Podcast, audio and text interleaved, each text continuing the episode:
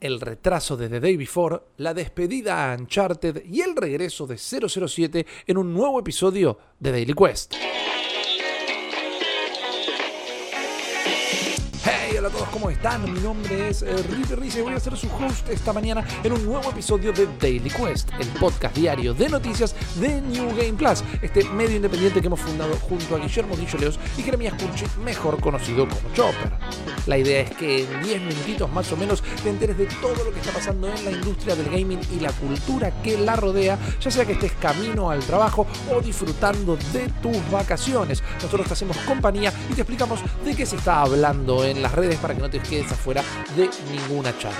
Si quieres enterarte de nuestros demás contenidos, otros podcasts y enterarte también cómo ayudarnos a destrabar nuevos contenidos para que disfrutes, puedes ver nuestras propuestas tanto en cafecito.app barra New Game si estás en Argentina o co-fi.com barra si te encontrás en el exterior. Tenemos un montón de contenido pensado para ustedes, así que no dejen de visitar esos sitios para enterarse cómo pueden colaborar.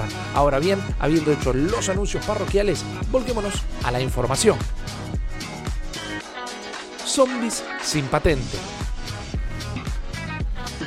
En enero de 2021 todos quedamos sorprendidos con The Day Before, un juego de zombies en línea, un survival MMO que parecía más o menos una mezcla entre The Division y DayZ, con unos gráficos que hasta te hacían acordar al propio Last of Us parte 2. Este juego que todo el mundo empezó a interesarse y se transformó en el juego más wishlisteado de todo Steam, no estuvo libre de polémicas tampoco, porque por ejemplo tenía algunas prácticas laborales tanto extrañas como la colaboración por parte del público de manera completamente gratuita, sin ningún tipo de paga, diciendo que era un proyecto pasional y que la gente iba a terminar recibiendo algunos ítems in-game, lo que es cuestionable como mínimo. El tema es que ahora la polémica es otra, porque luego de no llegar a su fecha de lanzamiento de mayo de 2021 y ahora anunciar que tampoco van a llegar para marzo de 2022, lo que había sido su nueva fecha de lanzamiento, también tuvieron que bajar la página de Steam por unos problemas de licencias según lo que cuentan desde el estudio Fantastic, ellos tenían la patente del nombre, pero en algún momento se venció y fue ahí cuando alguien ni lento ni perezoso la terminó registrando a su nombre. Es decir, en este momento la gente de Fantastic no pueden utilizar The Day Before. Algunas malas lenguas andan diciendo que en realidad bajaron el juego de Steam por otros asuntos, pero no hay nada que compruebe o que apunte en esta dirección. Incluso los responsables dicen que el juego va a tener una nueva fecha de lanzamiento, en este caso va a ser en octubre de este año, ya que también decidieron cambiar el motor del juego a Unreal Engine 5, ya teniendo el desarrollo bastante avanzado. Mientras tanto, el estudio se está dedicando a resolver todos los problemas legales que los atacaron de sorpresa, porque incluso recibieron una intimación por parte del nuevo dueño de la marca, así que no solo van a tener que ver si tienen que renombrarlo o vuelven a recuperarlo, sino que van a tener que arreglar algunas cositas en la corte. Este juego puede llegar a ser revolucionario, pero desde que se anunció siempre hay algo que tiene un poquito de mal olor. Vamos a practicar no jugar antes de jugar, pero la realidad es que parece que su desarrollo es tan complicado como la vida de los sobrevivientes dentro del mismo. El adiós a Nathan Drake. Como se habrán dado cuenta en estas últimas semanas, no pasa un día sin que haya una nota que hable de The Last of Us, de Naughty Dog o de Neil Druckmann, el director del juego y copresidente del estudio. Claramente esto apunta a que como la serie está tan en boga, la gente busque algo referente a la misma y vos visites esas páginas web.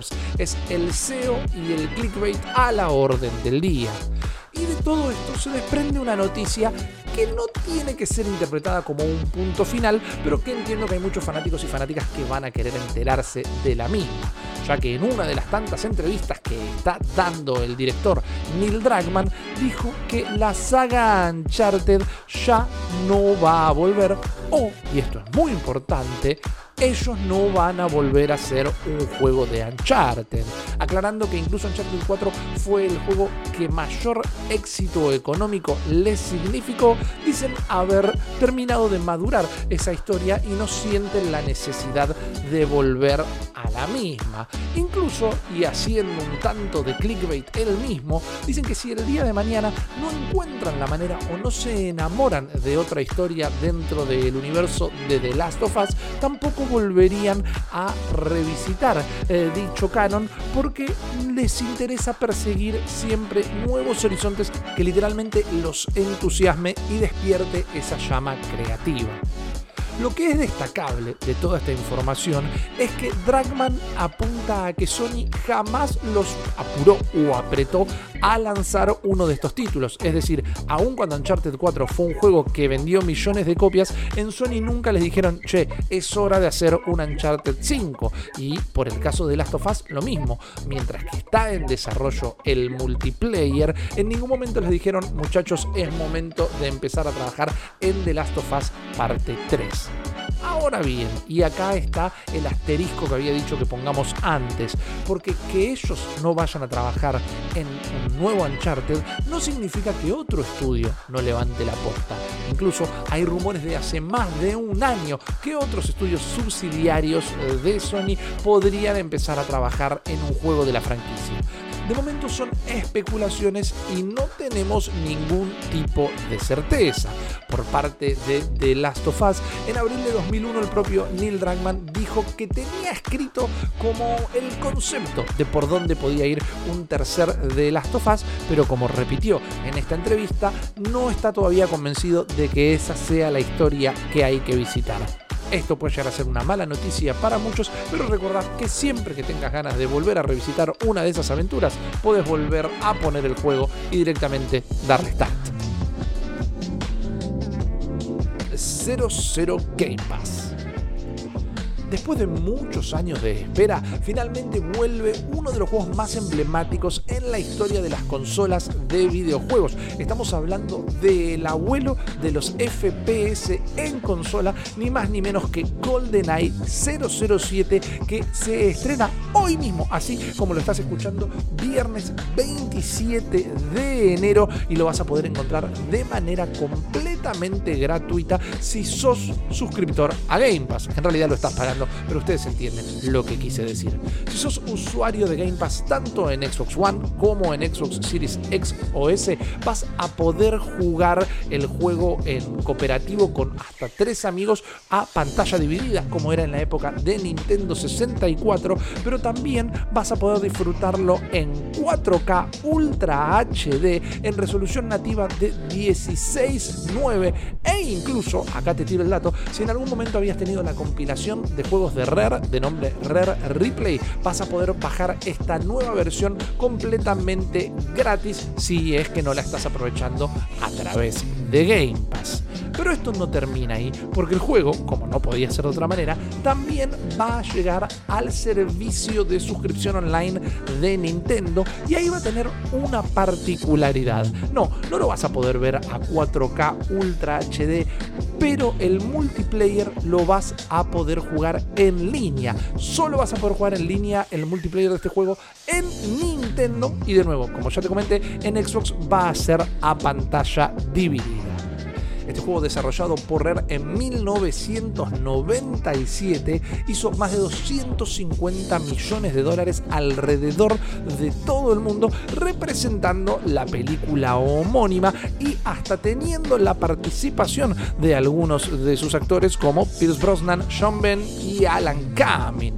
Esto es un título icónico que incluso tiene un montón de anécdotas como que por ejemplo el multiplayer no era parte del desarrollo y el estudio decidió meterlo igual en el juego sin avisarle a Nintendo para hacer que el resto fuera historia. Si nunca jugaste GoldenEye 007 o si fue lo mejor de tu infancia, este fin de semana se puede llegar a tener de nostalgia, así que aprovechalo a pleno, vos solo o con otros tres amigos. Y hasta acá llegamos el día de hoy con un nuevo episodio de Daily Quest. Espero que se hayan informado, espero que estas noticias fueran exactamente las que estaban buscando y espero también que tengan un excelente fin de semana. Si no saben qué hacer mientras están jugando, los invito a escuchar nuestro nuevo podcast Spoiler Quest, donde analizamos capítulo a capítulo los estrenos de HBO Max de The Last of Us. También puedes ver todos nuestros streams y prepárate porque la semana que viene se viene un eventito bastante lindo, pero por ahora no te adelanto más al respecto. Una vez más, mi nombre es eh, Risa y nos volvemos a encontrar en un próximo episodio de Daily Quest.